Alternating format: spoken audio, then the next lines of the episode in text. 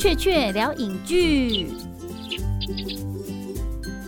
欢迎回到雀雀聊影剧。七月鬼门开了，大家都还好吗？鬼月看鬼片在台湾好像是不是已经成了诶、中秋节要吃烤肉这种一样必做的文化行为呢？那我们这一集呢要一起来聊电影的是最会讲鬼故事的台湾导演之一，中邪电影宇宙的导演廖世涵，现在就在我对面，呃，科科好恐怖。好，欢迎导演你来，嗨。嗯、大家好，我是廖世涵。最新最接地气的台湾恐怖片《中邪二》是今年农历中元节的时候，九月二号要在台湾上映的电影呢。那这部电影，因为嗯，导演会不会觉得我刚刚讲说，哎、国乐看鬼片变成一种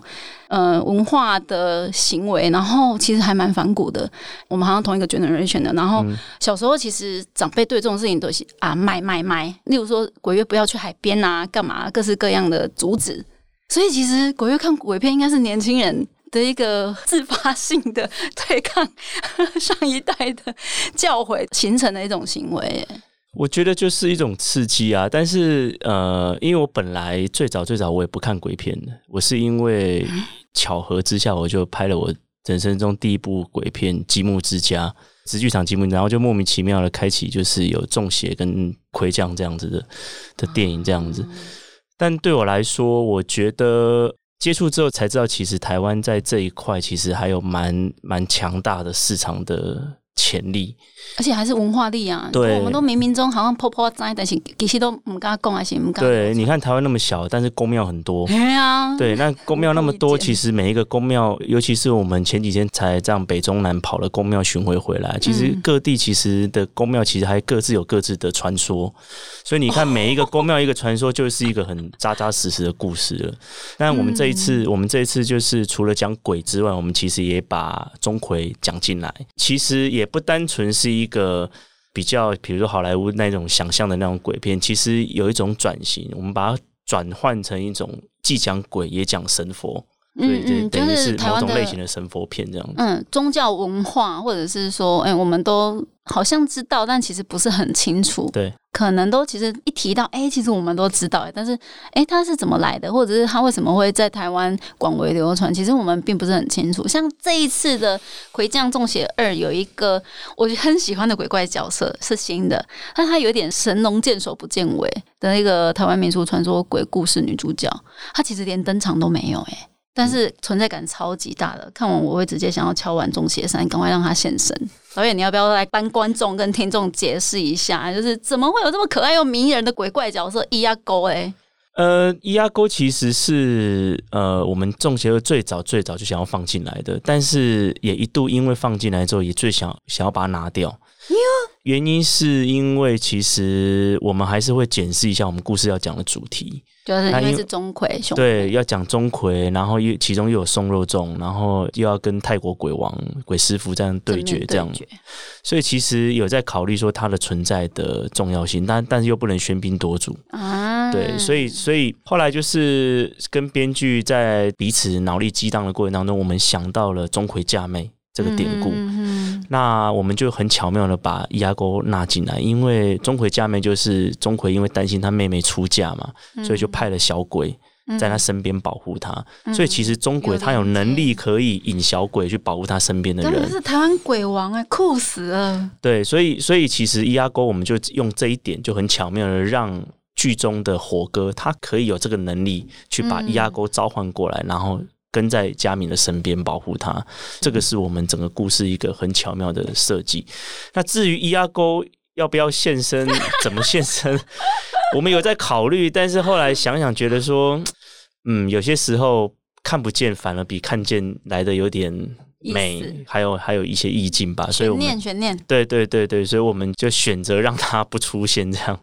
哎、我真的在里面竟然看到哭，我真的是想说，天哪，为什么鬼片可以看到哭啊？哦，真的哦，嗯，就是兄妹情那一趴真的是超哦赞的。嗯，那我这一次其实是在杜鲁日杜哥的试片室看《中邪二》嗯。那在这之前，其实我知道恐怖片的声音元素一直都是很重要，嗯。但是它的重要比较偏向是我的以前的认知是吓人的时候很重要啊，因为嗯通常有时候你看恐怖片，其实你不是被故事吓到哦，你是被声音是吓是是到。可是我在杜哥的试片是看《中邪二》的时候，我这一次对于所谓的恐怖类型电影的声音层次有了进一步的认知，尤其是在刻画角色细微的情绪变化的时候，其实声音真的挺好用的哎、嗯。或者是一个你没办法言全的，但是你情绪的起伏的东西，其实都恐怖片还是可以回到剧情片的范畴，让观众看到更多跟人性有关的东西。而且我超喜欢导演你没有故意吓人这件事情，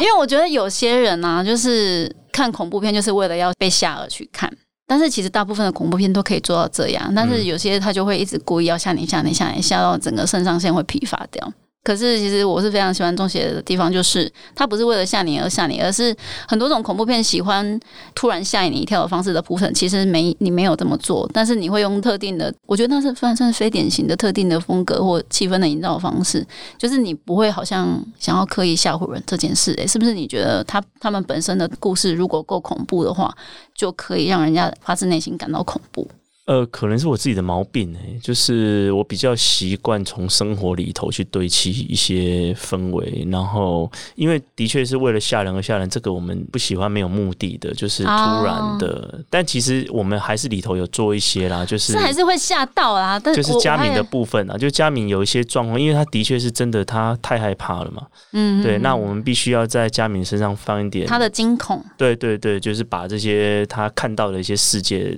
把它放进来，所以我们还是在这里头有放很多吓人的元素。但对我来说，我觉得更重要的是，生活上你如果就像突然之间你周遭认识的亲人突然间变了一个样子，然后他你跟他就关在一个房间里面，你会不会觉得很可怕？你你在这方面的琢磨真的挺多的，对，那那我觉得这一部分反而更容易凸显那个恐惧感。对，真的。然后再加上，其实我们这次找来这个演阿姨这个演员实在太厉害了，她实在太雪珍老师，对她除了是我们的表演老师之外呢，更是我们戏里面一个很重要的角色。那我真的觉得说，哇，找到她真的万幸了，因为她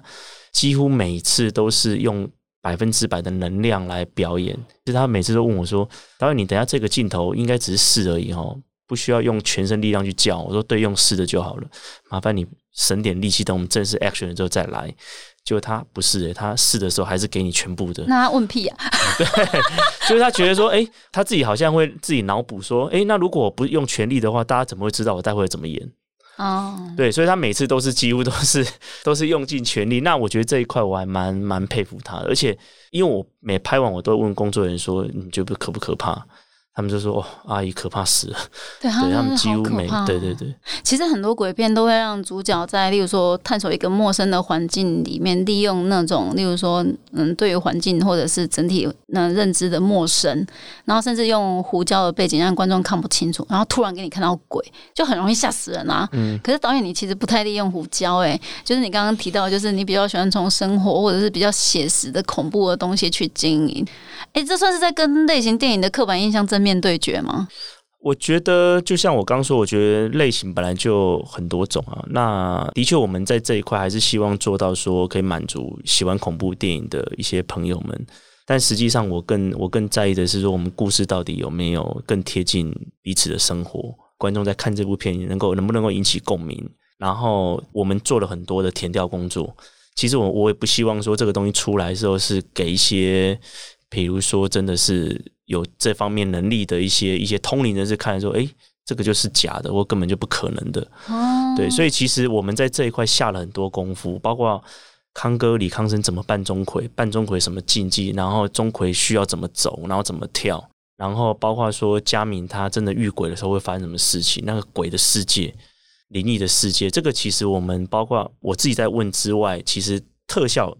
他们也去问了。老师就关门，他们所看到灵的世界是什么样子？所以其实我们有很多都是因为这样子去把它拼凑出来的。嗯，就是最希望就是说，做一个比较扎实一点的、接地气的、比较符合台湾元素色彩的一个恐怖电影，这样。嗯，就是具有台湾接地气的恐怖的共鸣。对对哎我觉得这个东西很可怕，因为就像我们，如果你在家里突然撞鬼，其实是比你故意去鬼屋被吓完之后出来就拍拍拍拍身体说“哎没事了”这样子，那个在家里或者在我们熟悉的场域里面。真的遇到那种事情，那个那个是你日后只要看到那个地方，你都会有阴影的。对对对对对那才是真正的恐怖哎、对对对，那那那，所以我是有一度怀疑啊。所以其实导演就是你把一切东西要拍的很清楚，有时候风吹草动，我都会觉得，呃，好像是不是有什么？那其实我们没看到，但是好像真的会看到什么。你是不是真的有心想要拍到鬼啊？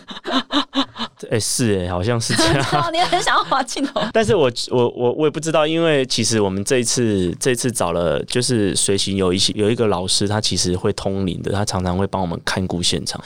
然后，因为我们去的地方有些真的蛮阴森的，尤其是我刚刚说的李康生，所以我其实有请老师给给李康生一些身上一些保护罩，然后包括我身上也是对结界，我身上也是。老师在拍之前就给我一条金线在我的手上，隐形的金线啊。哦，遇到状况的时候呢，遇到过特特殊的时候，你可以做一个动作，然后就可以开启那个防护罩。嗯，就那些无形比较不容易靠近来这样子。哎，那个动作好像是后来那个佳明很重要，最后击败。呃，那又是另外的。哦，那是另外，那个是专属我的，对，那个是专属我自己可以怎么做的这样。是刻字化量身定做的一个护身的结界的动作。对对对对。就是每个人都不一样，康哥也不一样吗？因为老师是因为那个老那个老师是跟我比较熟，然后所以他会。教我怎么做。那康哥的状况是，我会问他，说康哥因为扮钟馗，怎么去避免那个无形的干扰？因为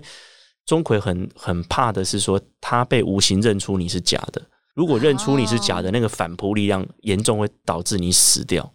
严重会死掉。而且是我们的宗教顾问，其实那时候。他一知道说我们要找演员来真的扮钟馗，他其实也很担心。他说他因为小时候真的看过那个台上有人在跳那个钟馗啊，不小心有人鼓棒断了，然后台上那个钟馗就倒下去了，然后隔天就走了。他是真的看到，所以他很怕说这件事情会出意外。但是因为康哥又是我们。哇，不会得来的，你知道吗？就是真的是跟奎爷在奎爷面前保不会，然后连续五个行不会啊，所以是奎爷 casting。对对对对对对，但是我们又很担心说真的会出意外，所以我们老师在这一块还是帮我们做了一个保护的动作。他就在他腰，他就说他在他的腰间放了一块金牌，就是让避免无形真的认出来这样子啊。但是康哥的确有被认出一次，哎呦，好可怕。因为你知道他扮那个钟馗画了脸之后，然后穿了衣服之后，他是不能有人叫他的名字，嗯，我们只能叫奎爷，对。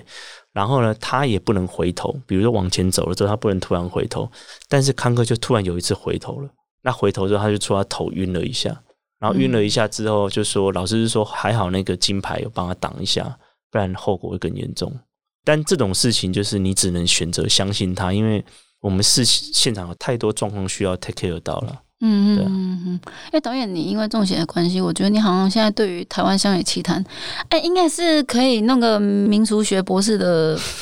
博学的程度了吧？没有没有没有没有没有。但我我觉得台湾这些通灵人士其实蛮适合衍生出一个题材的，因为他们真的是各式各样五花八门。我因为这个题材接触到，我才知道说，原来他们通灵人是各有各的本事。都不一样吗？都不一样，然后很像复仇者联盟，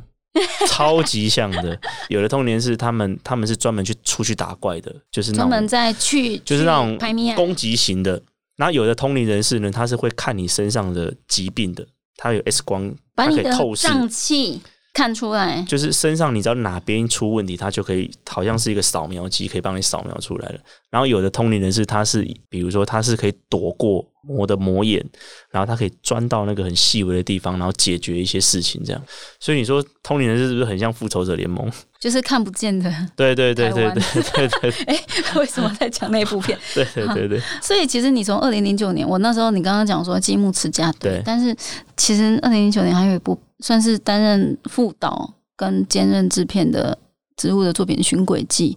所以，我那时候想到，哎，你是不是天生对这个东西题材感兴趣？也没有啦，就是你知道要生活，就什么都会触碰，什么都会去。我没有那么排斥，有一方面是因为生活嘛，因为有人找，就是哎，有人找了，我就有兴趣，有兴趣接。那一方面就觉得这个东西有挑战性，像一开始的中邪，它其实并不是在讲送肉粽，一开始只是在讲一群屁孩。然后玩直播，然后去个鬼屋，一开始只是这样子，但是对我来说这件事情就不接地气，然后我就告诉监制说有一个送肉粽的习俗，嗯要不要把那个东西转换过来？那个其实是才会才会接地气。啊？对，然后只是因为我我知道这个习俗，所以当我把一定更好，好啊，就是当我把这个习俗告诉监制，还有告诉一些来 casting 的演员，他们其实没有人知道哎、但是这个东西是中部正在发生的，而且一直在发生的，只是我们很少人去讲它。其实就是跟我们刚刚主持人讲，就是小时候其实常听到晚上不要太出去啊，有有些模型啊，类似意思。嗯但实际上我们在接触之后，其实来帮助我们这个宗教顾顾问，其实他觉得说，其实这个事情是要可以导正的，是可以化解的。对，是可以告诉大家说，其实它有一些正面的意义，并不是说都是一些好像看起来需要就是避而远之的那无一种。限的负能量的循环，对对对对这样。对对对对对嗯，对，其实啊，嗯，重姐很重要，就是因为这两年社群网络社群文化的兴起啊。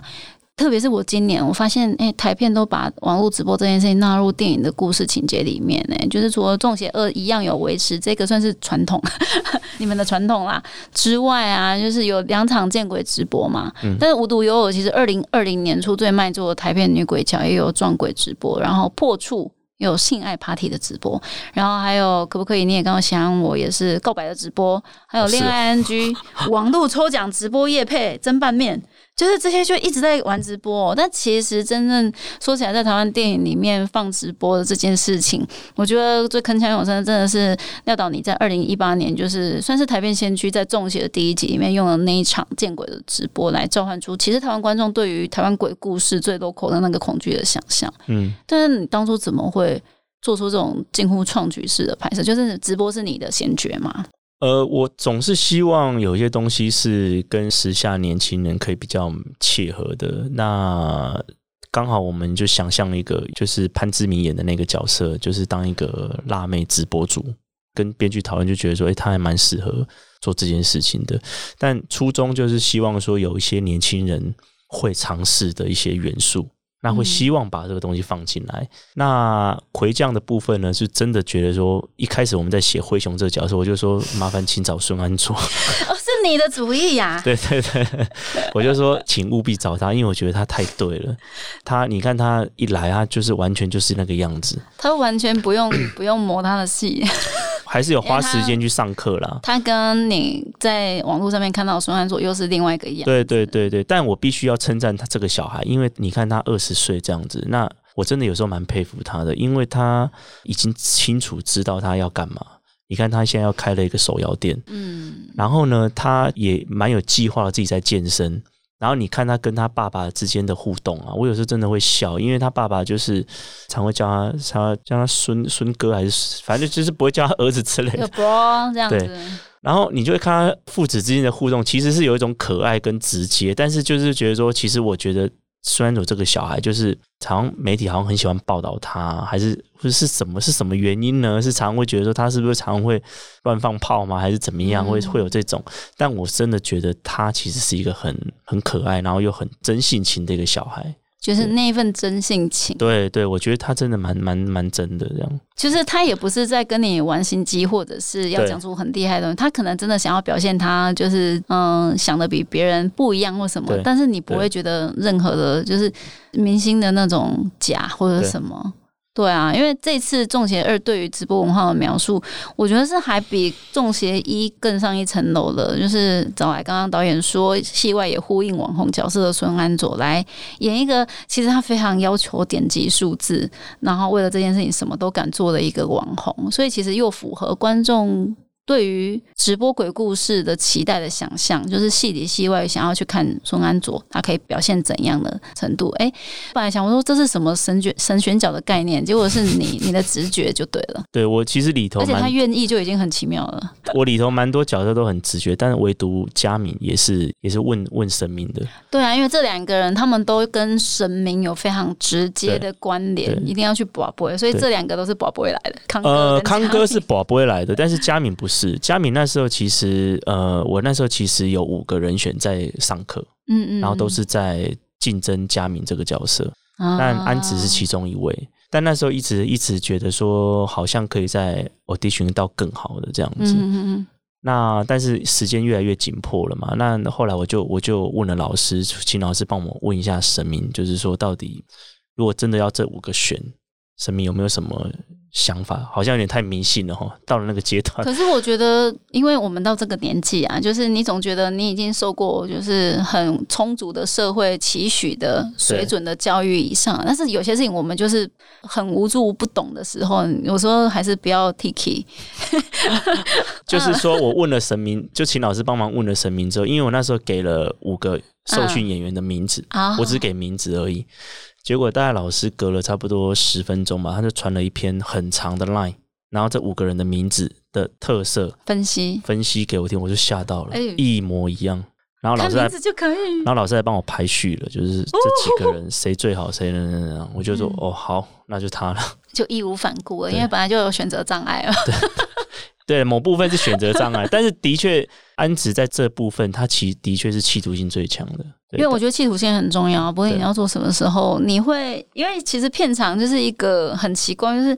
永远都有。不可控的事件会发生，你要怎么样去妥协也好，或者是力拼出你想要的成果？你会中间要很多，我觉得那个拍片的过程一定是更辛苦的啦。如果没有那份毅力、跟热情、跟企图心的话，可能搞不好我就没办法撑到最后。尤其这种题材真的很可怕，就是你一旦碰进去，你都会开始疑神疑鬼啊，去想说自己到底要多进去。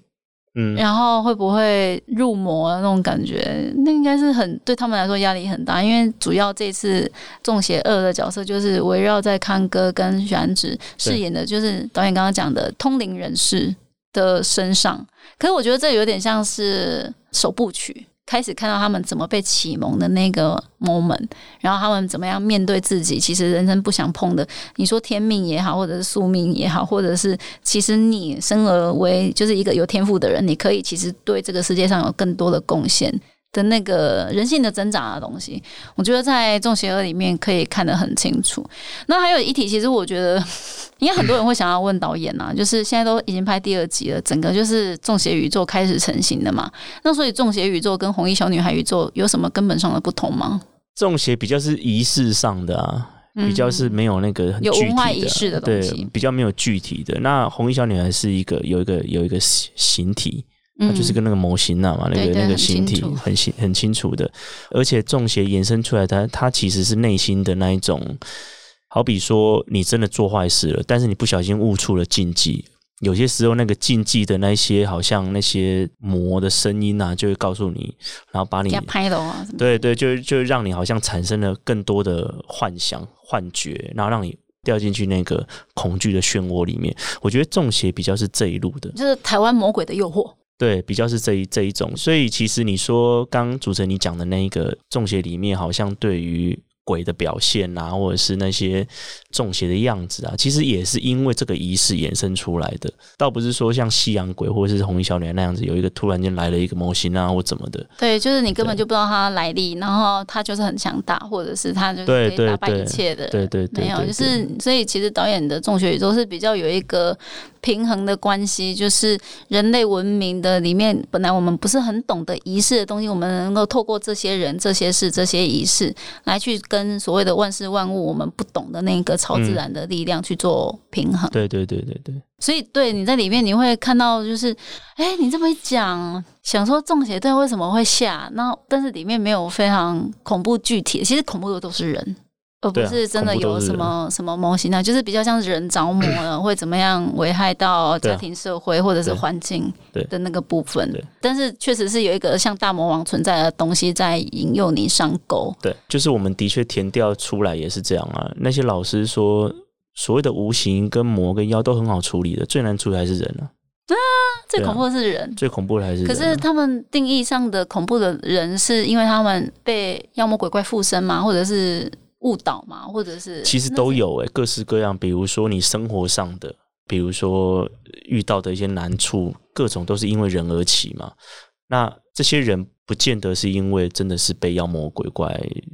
导致或者什么，但是很多时候是因为，比如说像沟通就是一个很难的事情。我跟你沟通就是一个很难的事情，然后我要处理事情也是要也是要解决人的事情。嗯，对啊，所以任何事情都是因为人而起。而且它是最难解决的。无形还反而简单，无形的简单是因为他有需求才会来找你，你只要解决他的需求就没事了。突然恍然大悟，对，所以其实是很哦单纯、很简单的。就像有些时候是，比如说真的是有一些冤亲债主在你身边，嗯，但那冤亲债主其实真的是有一些有一些还目的债就好了对啊，你只要解决他的目的，其实就没事了，是不是很简单？嗯但是人不是啊。很开阔，但是人不是啊，人是更复杂的啊，嗯。他有很多各式各样的需求跟面向啊，你必须要去 take care 到，我要去关心你的情绪，关心你现在是，怎么样然后一弄不好，你可能又怎么了？贴魂啊什么？对对，所以其实人人的部分是是最最难处理的。哦，所以刚刚导演讲的说，通灵人是觉得说，其实人部分是难处理的，很大一个呃利基点是在于，其实他们真的都很很会处理妖魔鬼怪的嘛，是这样。很会，哎、可是那个东西也没有，例如说像我们上大学啊，知道一个题目要怎么解啊？因为其实《中邪二》也有某个部分是在讲这种，就是文化仪式的传承，就是那种天赋的利用，要怎么样交给下一代或对对。但是其实我们都懵懵懂懂、哎，对就是不是很清楚。对但是你说他们。就是有像是大学，而且是完全大学哦，分科别类，然后每个人都有他们自己的专业后，都很懂这样。他们都也是训练来的啊、像我认识这个老师，他修行了十五年，但是他平常就是一个在教书的老师，某高职的美术老师。那他也没有道馆，那我就是因为某个演员牵线，我才认识他。我会相信他的原因，是因为他也没收钱，也不会告诉你怎么样啊，你就是来修行，那你就是有问题问问他，然后他就帮你解决。但是一解决，哎、我就真的就真的有解决就真的有解决了。导演，那这种就是我觉得我就是受困在就是这中间，就是我常常会觉得说，所以我们怎么样分辨老师跟神棍呢？我的确这方面在一开始接触，我有点，我都我都是保守态对每个人都是一定是对，但是其实我在遇到这个老师之前，我还遇到了一个师姐。其实这真的是我自身经历，我会我会慢慢的相信，是因为我真的是自身遇到，因为我在之前遇到那个师姐，她其实跟老师有点大同小异，她也是那种不会收钱，不是那种神棍类的。我们也是因为要采访，要嗯做剧本功课，所以才去问她。然后问问完之后呢，我们刚好就问到，因为那时候我小孩两岁，常常会半夜会睡睡睡半会惊醒，常常会就是睡不安稳就对了。然后那个那个问题我们就一直没办法解决，包括我还带他去行天宫收金，那也是没对，这。是基本，这是基本的。对，但是就是没用。这件事情就一直困扰我们很久，因为两哦到两岁，两岁多就常常这样子嘛。然后我们就问了那个师姐，问完之后呢，我们就问她一题说：“那师姐，我们可以问一个私人问题吗？”我们就问这一题。结果那个师姐就说：“我小孩有被跟到，有被一个无形的跟来，然后那个无形就是他的前世妈妈。嗯，然后我一听到说前世妈妈应该不会怎么样，不会不会害他才对，所以我们离开的时候，我们有跟师姐说，那我们需要做什么处理嘛？然后老师姐是说，如果你们还是担心，你可以等到，因为那时候我们在台中，师姐在台中办了一个法会，她自发性办了一个法会，就是要超度那些无形的。她就跟我们说，如果你还是担心的话，等到她回台北，她的道馆在五谷，等到回五谷了之后，我们可以把小孩带去她那边解决这样子。然后我们离开之后，我还跟我老，因为老婆她还是编剧嘛，她就跟我一起去，然后她就我们在那边聊天，她说要去嘛，我就心想说，嗯，缘分吧，再看看好了。嗯结果那一天我们要从台中回台北，我我去牵车，车停在停车场，我老婆就抱着我小孩在等，等我把车开来，我老婆就问他，问我小孩，他不是两岁，当然他会讲话啦，他嗯，还是会讲话，就是简单的，嗯妈对妈要不要？对对对对，他就问我小孩说：“你是不是觉得我们家还有别人？”我老婆很大胆，晚上在 在在一楼的那个玄关那边等等我把车开来这样子，乱问，他就抱着他说：“你是不是觉得我们家还有别人？”他在他就脚这样踢踢踢踢踢嘛，大概隔了他五六秒，他就点头。一点头之后呢，我老婆就问他第二个问题，他说：“是哦，那你都怎么叫他？”也是差不多这样，这样踢踢踢，然后隔了他五六秒，就突然大喊一个 Lily，叫一个 Lily。隔没多久，我老婆就问他：“哦，那那个 Lily 在吗？”我我小孩就指前面，指空气，然后讲到这边之后，我车就差不多到了，然后就上车。我老婆就不把刚刚的事情跟我讲，然后我就说：“诶，那我们要问那个前世妈妈现在在不在？在不在车旁？”大胆了。然后我老婆就说：“你现在不要跟我讲这个事情。”真的，我晚上有时候这样子，我我儿子小儿子有时候晚上睡到半夜，对着空气讲说：“你不要看我。”我心里都不敢，我完全不敢回他话，然后 完全不敢跟他讲话。然后等到我们回台北之后呢，因为那阵子我一直在筹备嘛，边弄剧本边边看景。积木之家，那时候积木之家，那时候边边看景边边边准备剧本嘛，然后所以常常晚上就是只只有我老婆跟小孩在家。就是真的从那阵子之后啊，我小孩常常是晚上只要睡觉，他就会有时候突然会全身发抖，然后抱着妈妈说：“妈妈怕怕。”然后我老婆就问他发生什么事，他说有个黑黑的东西来了，然后真的是全身发抖，所以我常晚上。十点多 接到老婆电话说：“你赶快给我回来！”对啊，因为只剩你八字比较重，是不是？也没有，其实也还好。所以等到我回来之后呢，我就因为这个事情，那个师姐有跟我们讲说，无形知道，你知道，他们也会知道，他们会变本加厉，或者是对对对对，他们会更现行，肆无忌惮，会更现行。所以那一阵子呢，那一阵子就是我常常我小孩的行为举止会有点更出现那个更古怪，比如说他会对着窗户外面说：“妈妈再见。”嗯，或者对着那个洗澡的浴缸那个那个那个孔啊，就是说妈妈拜拜。然后那一阵子都是他外婆在帮他洗澡，跟兼顾陪他睡觉的角色。啊，外婆是基督徒，所以他常常觉得说觉得奇怪，怎么？但是他觉得只是觉得怎么会有这种举动？所以我们后来就决定还是带小孩去找师姐。去了五谷之后呢，本来以为解决了。然后刚好隔天我们又要去，就去采访我。后来说这个老师，嗯，因为也约了采访这样子，结果就去了。去了之后，因为当天其实我们去找那个师姐结束之后的当天晚上，我小孩还是惊醒，感觉嗯，就是而且他那个惊醒是更是声嘶力竭，让他是大喊说不要走开这样子，这样子。对我我跟我老婆就谈起来，我说怎么突然又这样子？因为不是找了师姐没事了嘛，这样。就隔天我们就遇到这个老师，然后就我们就问了，因为其实我有点 T K，你知道，我就觉得说，哎，你讲的跟他讲的会不会两个不一样？不一样。结果老师讲的是一样的，两个人讲的是一样的事情，但是老师说的是说，这个前世妈妈她能量比较弱了，她是离我们稍远一点，但是她很生气，她不愿意离开。她那时候就很就是觉得说，我们可怎么可以做这件事情这样子？你说师姐这件事。对，就是就是把要把这个前世妈妈这样这样，所以其实师姐师姐有让她弱一点呢，但是呢，她更生气了。对她有做一些法了，然后呢，老师就帮我们沟通说，可不可以不要打扰这个小孩，这样她就不愿意。然后我们就问她说，为什么这个前世妈妈执念这么深，不愿意离开？她就说。他就说，其实这个前世妈妈跟我小孩在前世的时候是姨父子的关系。我小他的小孩是姨父，就是相依为命。但是因为这个小孩先投胎了，然后呢，妈妈就有点舍不得他，所以就是很怕他遇到不好的父母，所以他就是担心，就一直在他身边这样子。要观望你对，反正就是一开始怎么讲都不愿意离开。可是又隔了一阵子，我老婆就突然有个 idea，她就跟老师说：“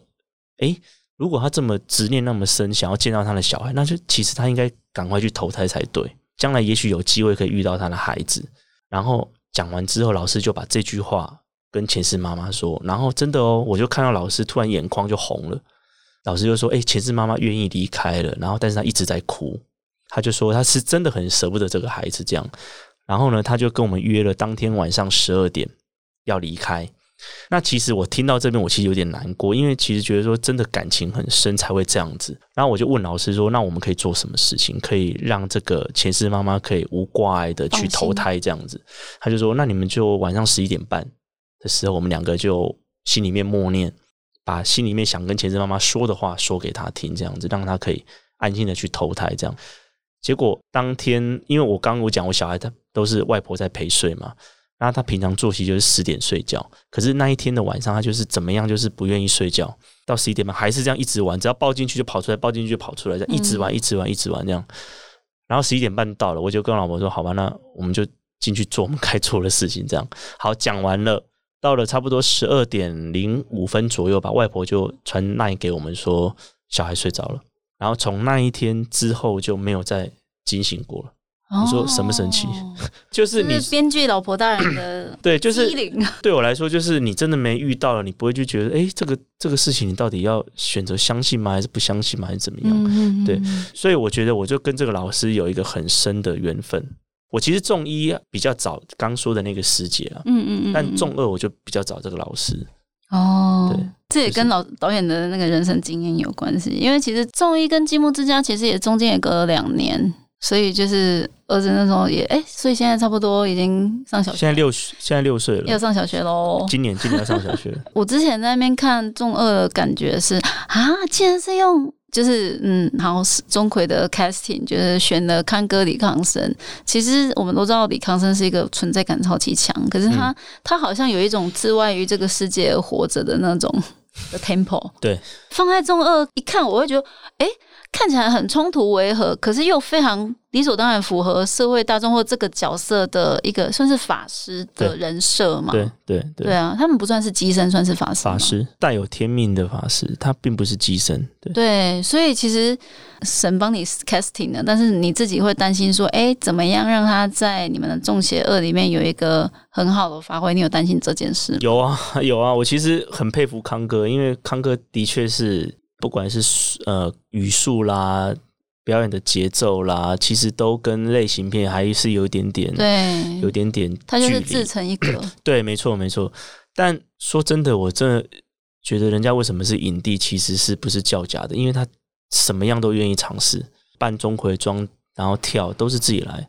嗯，所以我觉得他这方面真的下很多苦心，然后有些时候我真的有些时候我觉得我在冒犯他，因为我说康哥可以麻烦讲话再快一点嘛，就是类似像这种话，你就觉得我是在冒犯，类似这样子，对，但是他就是觉得说哎。诶没关系，我们再来一次，再来一次，再来一次。哎，导演，你要不要就是对啊，这个很好笑，就是又分享一下跟康哥合作沟通拍戏。我觉得一定会很多人其实很想要找李康生演戏，但是不知道能不能驾驭得了影帝。但其实你已经有经验，你有抓到任何的美感，所以其实其实相处起来，我觉得是还是要有适合他的角色啦，因哦为，但这个角色我真的觉得蛮蛮贴近的。然后我拍着拍着拍着，我就跟有时候跟康哥说：“哎、康哥，我觉得你蛮适合演喜剧的。”他是啊，对啊，就是有一种自成一格的痛，但是跟其他人都完全不一样冷的调。面笑这样的概念，对对对，然后但是他其实是一家很爱讲笑话，既幽默吗？嗯差不多 差不多，他既幽默，然后其实又又有一种又有一种风趣这样子。其实他是是这样的，就很好，所以其实是片场外面也是很好相处。对对对，非常好相处。他有一次然后拍戏又敬业，对他有一次，我们真的拍到太累了，因为是大半夜嘛，然后又拍到早上，差不多剩一两个镜头就收工的那种，但是已经快九点了，早上快九点了，我们从前天 一直拍熬夜拍到九点，对对，早上快九点，五六点就可以 对对对。累死了。然后他只要一喊卡，就在外面躺着休息嘛，嗯然后突然间他就进来，他说：“导演大概到九点。”我说：“九点怎么了？到九点我就会自动关机了。”就是类似类似这样说，哦，好好先，跟你预告啊。对对对，哦，他其实在跟我开玩笑，哎，结果就真的，可是就真的九点收工了，有有有有有有，所以在那里做 bug 欸对对对对对，对啊，其实我们既然是拍鬼片，就不免俗要请导演聊一下这一题啊。就是听说你们拍片过程有各式各样的撞鬼经验，比较不可思议的是那个啦，是我们拍钟馗庙啊。拍钟馗庙的时候，我们那时候是因为本来想说钟馗庙比较正气啊，比较不会怎么样，然后又是白天在准备，所以我们其实去的时候先一定一定会先拜拜，跟钟馗说我们要来打扰，请他帮助我们，然后拍摄顺利等等的这样子，所以我们就开始准备了。结果等到要准备拍的时候，因为剧照师比较晚到，然后一到的时候看到大家在忙，所以他就是可能也没想那么多，包包就放在钟馗神桌的旁边，就一放这样子，就神都是不能，不能乱放这样子。然后他就旁摄影也不行不。行不行，他就摄影机拿来就开始拍了这样。就因为那时候我在外面戴耳机，然后呢，他拍拍拍拍拍，他就突然之间跟那个副导讲说：“哎、我好像快不行了。”突然然后一，讲这句话就砰就倒下去了。然后一倒下去之后，我就听耳机说：“哎、里面里面出事了，出事了。”然后什么，我就哎、发生什么事？我就耳机拿下来一冲进去，一冲进去之后就发现他们全部人把巨钥匙扛出来，然后就哦脸色发白，然后眼神上吊，我就吓到，发生什么事了？一看到这个，结果我的我的右前方庙里面的庙公突然就起鸡了，一起鸡，然后就旁边的人就架住，你看多多有点有点有点荒谬的一个画面，一一起鸡，然后就旁边那个旁边就把他架住，一架住之后，然后宗教顾问也来了，来了就赶快帮帮剧教师处理，我就看他拿那个法绳帮他编，就是旁边这样甩这样子。然后他就慢慢好起来，就有人就问那个庙公，就说刚是什么事情，然后就说因为他来的时候没有先打招呼，又做了好像有点冒犯的生命对对对对对，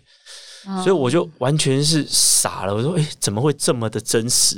嗯因为像我刚分享那些，比如说是那个金牌啦，我手上的线啊，嗯那个都无形的，我根本看不到。对啊，我到底做了们有时候只要一晃神，搞不好就忘记这件事情。对，然后我到底比如说老师教我说要打开防务界这个，我做了，但是到底有没有有没有我也不知道。但是那个是我真的是看到我会傻傻住了。哦，所以其实嗯，拍摄这种类型电影，搞不好比一般就是台湾剧组，就我们知道开镜要拜拜，然后可能更要需要注意对金九者的刚。对对对对对，我们每天都会拜啊，但是真的有一个是。最近才刚发生的是，不是你不是有去杜哥的那个、嗯那个混音室吗？非常豪华嘛，在一楼，是，对吗？那个是新的，对，我们就在混音的，因为我们混音大概有四天，嗯第一天还蛮顺利的。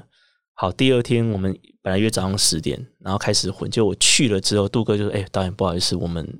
里面出了一点状况，山西水逆，机器故障，宕机，开不了机，然后就中间处理了大概两个小时，然后好了之后呢，我就问老师大概发生什么事情，这样我用我都用 line 问他了，然后老师又帮我们看了，老师都用都用帮我们关那个状况这样子，他就回我说，因哎你们昨天是不是有在混的时候是不是有铃声？我是说手机铃声吗？不是，就是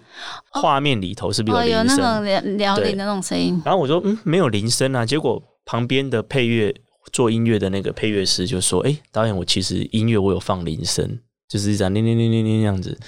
然后呢，我说哦，他说老师就说那因为这个铃声把很多外面的无形都招来了，所以那个无形的能的那个能量太大，所以导致我们机器故障。但是到中午的时候就好了，所以我们真的差不多接近中午的时候就开始工作了。